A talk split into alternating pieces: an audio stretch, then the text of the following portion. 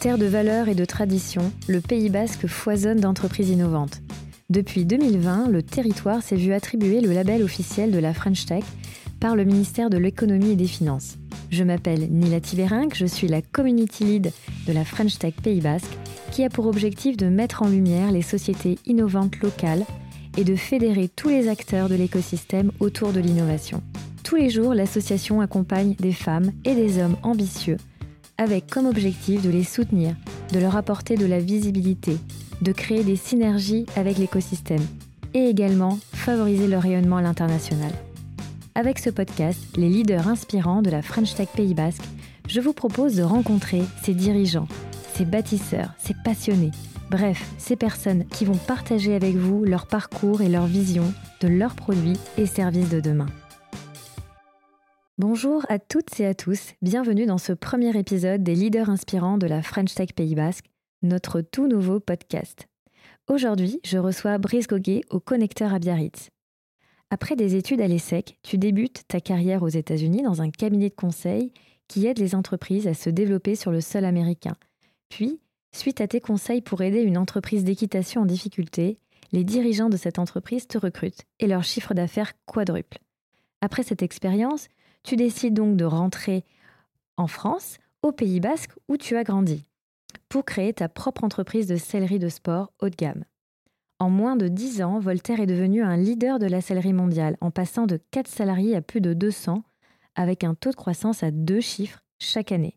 Ce premier épisode est donc consacré à l'artisanat haut de gamme et à l'innovation dans le monde des celliers avec Brice Goguet. Bonjour Brice. Bonjour Nina.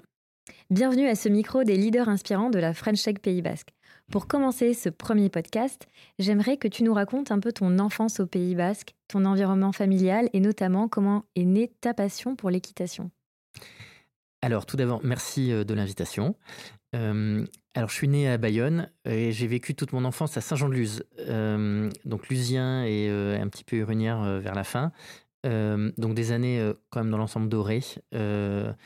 Une famille qui m'a donné tout ce dont j'avais besoin et puis, euh, c'est vrai que le Pays Basque, je trouve que c'est une région qui transmet de bonnes valeurs, euh, un certain sens de l'humilité. Il euh, ne faut pas trop se la ramener à l'école pour être, populaire. Et puis, et puis j'ai des souvenirs de, du lycée où, entre midi et deux, on partait à la plage manger des sandwichs et se baigner. Et puis, on remontait ensuite en cours avec le jean avec les traces de maillot mouillé en dessous. Et voilà, c'était des belles années ou des bons souvenirs. Génial. Alors, comment est née cette, euh, cette passion pour l'équitation? Ça, a commencé au Pays Basque? Alors oui, ça a commencé à Espelette, comme Voltaire d'ailleurs.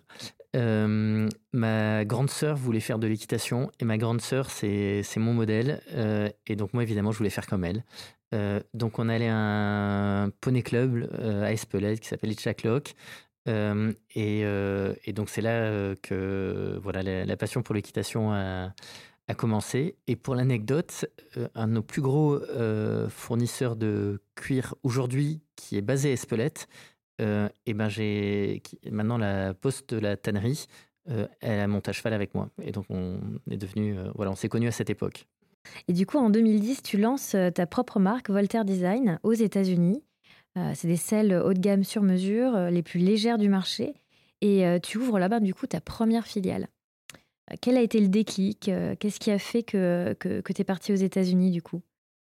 Alors, euh, après mes années euh, au Pays Basque, j'ai 18 ans, j'ai fait mes études à Paris et mon premier travail a été un job de consultant à New York, Wall Street, donc le truc qui avait vraiment rien à voir avec le milieu équestre. Et, et, donc ensuite, voilà, j'ai enchaîné une autre expérience aux États-Unis. Et quand je suis rentré en France, deux ans plus tard, euh, ça a été le moment pour moi de, lancer mon entreprise. Je me suis retrouvé sans boulot et sans copine. Et, euh, donc j'avais envie de d'abord de mettre l'entreprise au Pays Basque parce que c'est là d'où je viens. J'avais envie de créer de l'emploi euh, localement. Et puis j'avais vu que le marché américain, c'est un marché super intéressant. Car Carlos Ghosn, qui n'est plus si populaire que ça, dit du marché que c'est un marché high risk, high reward, au risque, haute récompense. Ça veut dire que c'est un marché où c'est dur de s'implanter, euh, ça peut coûter cher, mais si on arrive à s'implanter, c'est un marché qui est très bon parce que c'est un marché de marge où euh, les clients sont prêts à payer. Euh, Et donc, c'est vrai que voilà. Donc, on a eu dès le début une implantation basque et une implantation américaine. Et donc, les États-Unis, c'est notre marché domestique. on, a lancé la France en 2000, fin 2016, après avoir acheté Forestier. Donc, ça veut dire qu'on a eu la discipline de refuser de vendre sur le marché français pendant six ans après la création de la société, parce que toute notre énergie était prise par le marché américain. Excellent. Et comment tu expliques cette réussite du coup aux États-Unis? En fait, souvent, quand les entreprises françaises qui vont aux États-Unis pensent produits. Et les États-Unis, c'est pas du tout un marché de, produits, c'est un marché de services. Alors, ça veut dire quoi concrètement? Euh, Ça veut dire que ça sert à rien d'avoir le meilleur produit du marché, même si évidemment que c'est notre objectif. Ce que les Américains veulent, c'est qu'on s'occupe bien d'eux. Euh, en France, on a quand même souvent la culture de oh, c'est la faute du client, euh, ah là là, il se plaint, machin. Nous, dès le premier jour, euh, si un client n'était pas content, on allait rembourser. Et à l'époque, on n'avait pas un rond.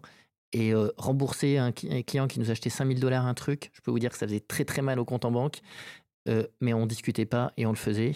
dès le début, on a installé un, atelier de service après-vente pour que s'il y avait la moindre chose qui n'allait pas sur le produit, qu'on puisse tout de suite le corriger. Donc, on a installé un, un atelier de service après-vente aux États-Unis on avait beaucoup d'acteurs du marché qui étaient présents depuis très longtemps aux États-Unis ils n'avaient toujours pas d'atelier de service après-vente sur place.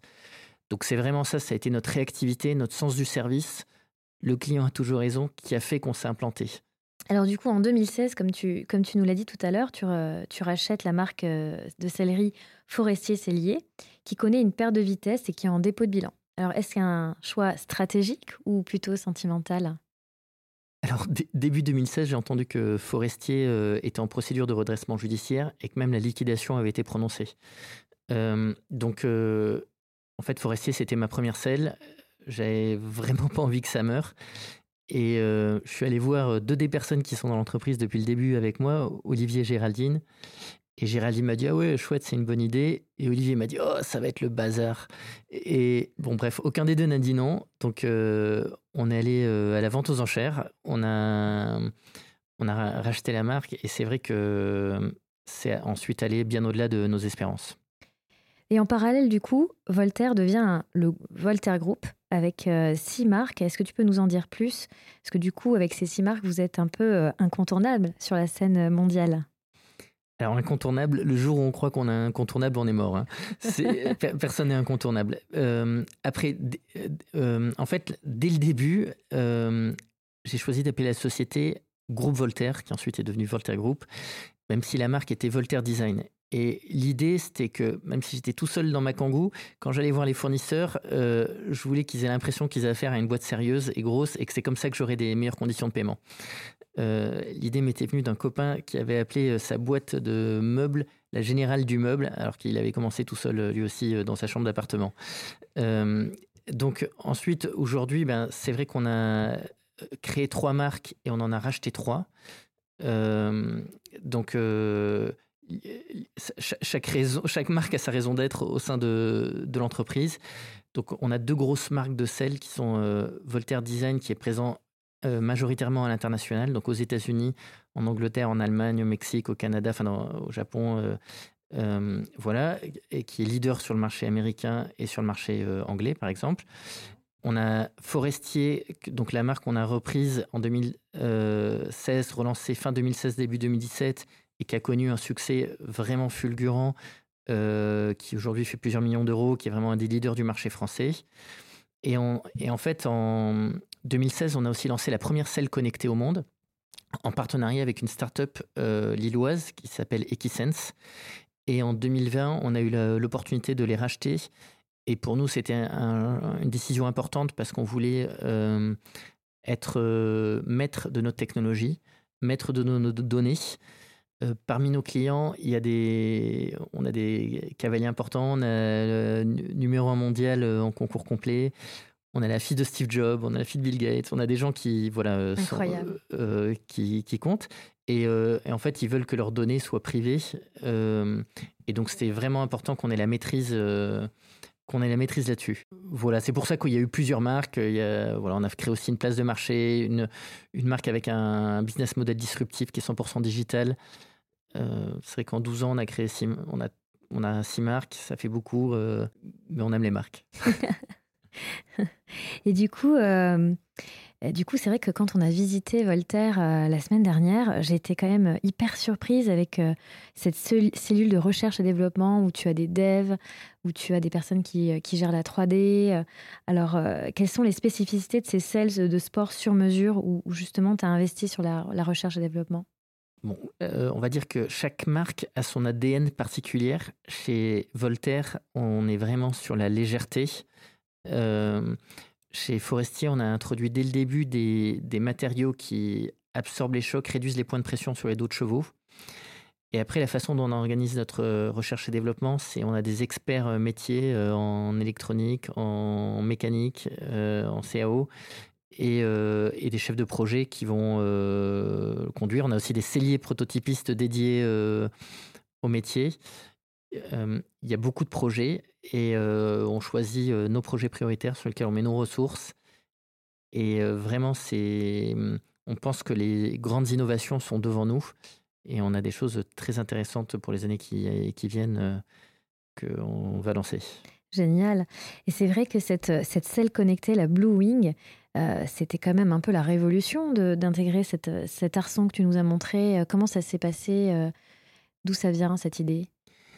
Alors en fait, l'arçon, c'est le squelette de la selle. Et une des innovations possibles dans la selle, c'est en travaillant sur cette partie.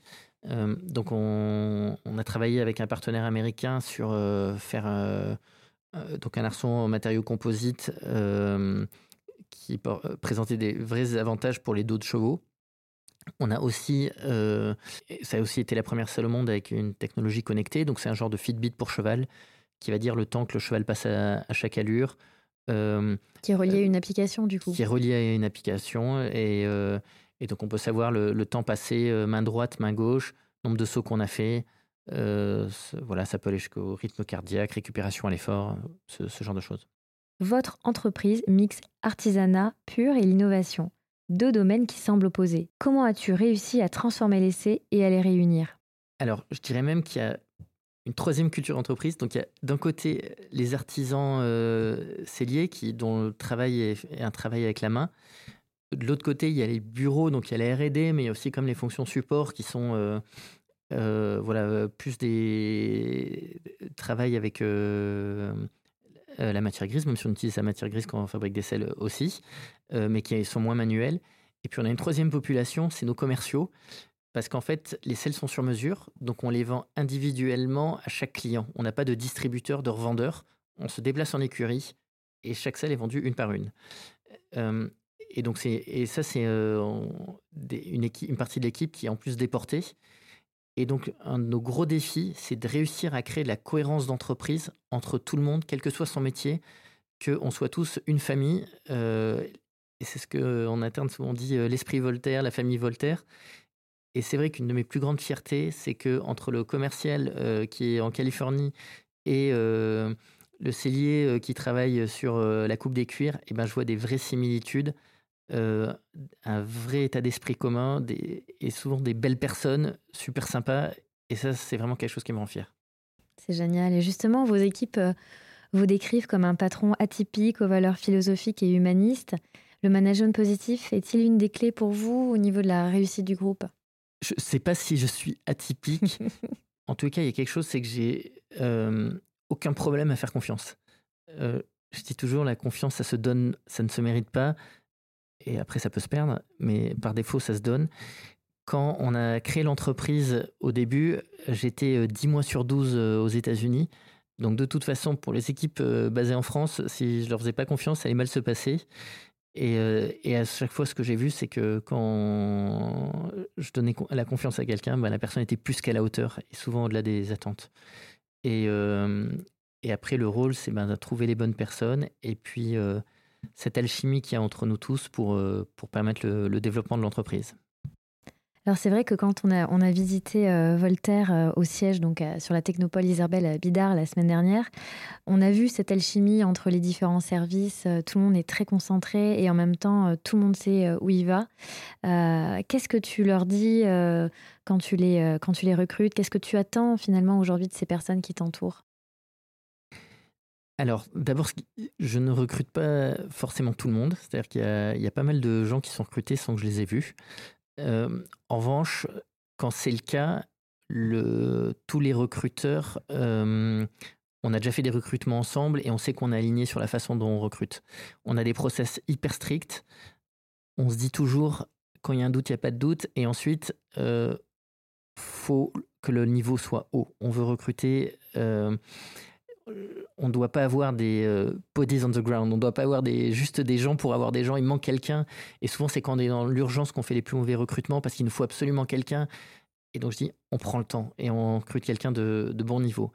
Après, mon rôle là-dedans, euh, il n'est pas très grand une fois que les personnes sont là, euh, entre guillemets.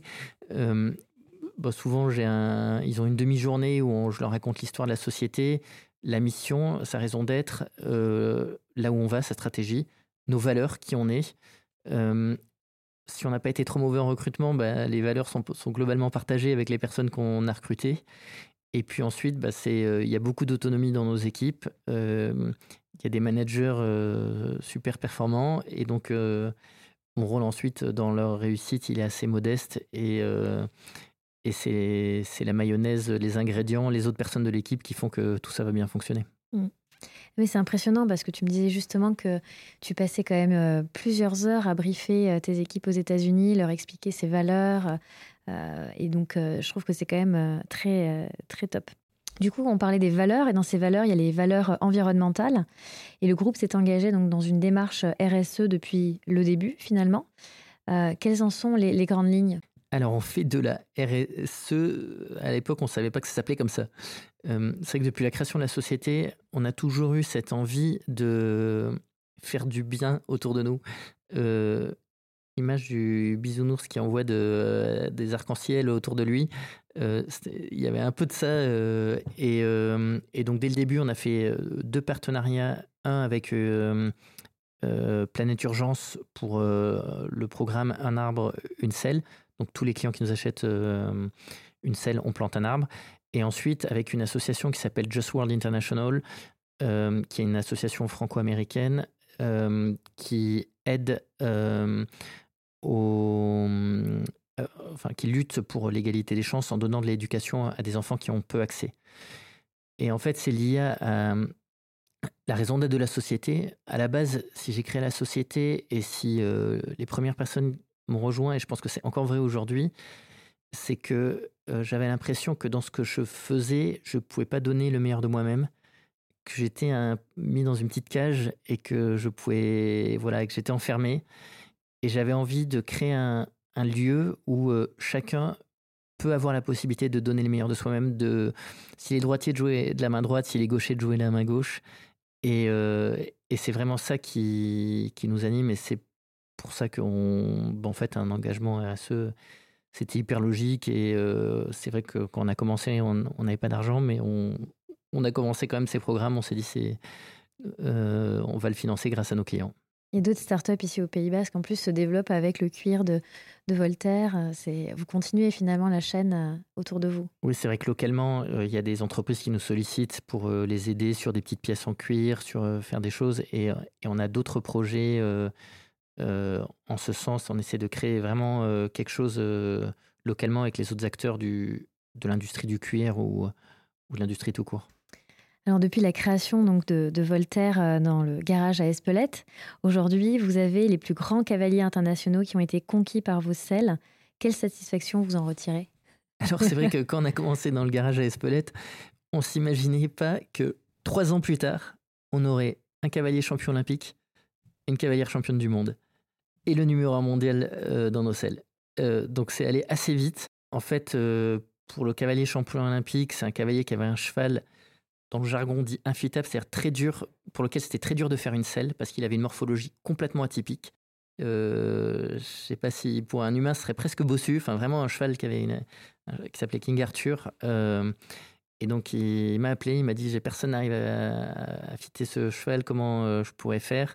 Et donc on allait voir, on a réussi. Et quelques mois après, à Londres, il était champion olympique. Et puis ensuite, euh, une de nos grandes chances a été que, au tout début de la société, la société avait six mois, il y a une cavalière qui est passée devant moi à un concours en Floride.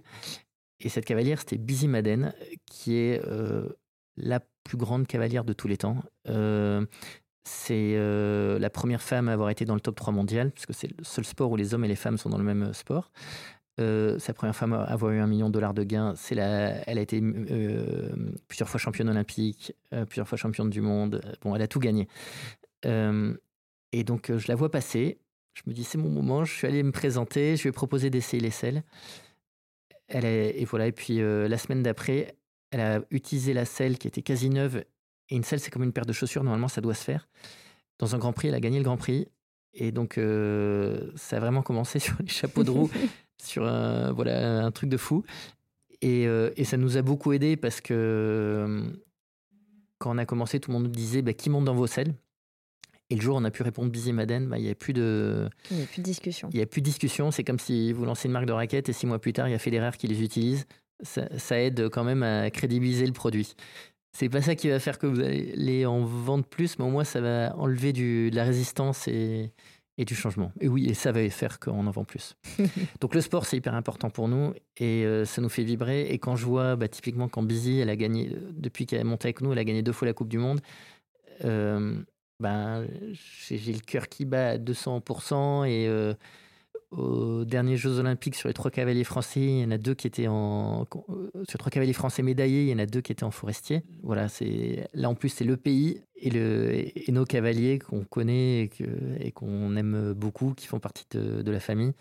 Et donc, ça, voilà, ça, ça touche vachement. C'est parmi les moments les plus motivants. On sent qu'il y a une grande fierté euh, du coup. Et est-ce que c'est ces noms justement qu'on retrouve sur les cartons des selles? Parce que c'est aussi génial de voir. Euh, euh, dans ton hangar euh, tous ces cartons avec les noms des cavaliers dessus euh, imprimés Ouais, le, sport, c'est un truc qui nous drive beaucoup. Donc, bah, effectivement, sur nos cartons, il y a les, certains de nos meilleurs cavaliers, comme Oliver Townend, qui est numéro un mondial en concours complet, un cavalier anglais, qui a été médaille d'argent au dernier JO. Et, ce qui me surprend toujours avec ces cavaliers, c'est que c'est des gens super simples mais voilà, qui ont la gagne, qui ont envie de réussir et, euh, et, c'est aussi contagieux pour nous parce que ça nous oblige à faire des produits toujours meilleurs pour les satisfaire.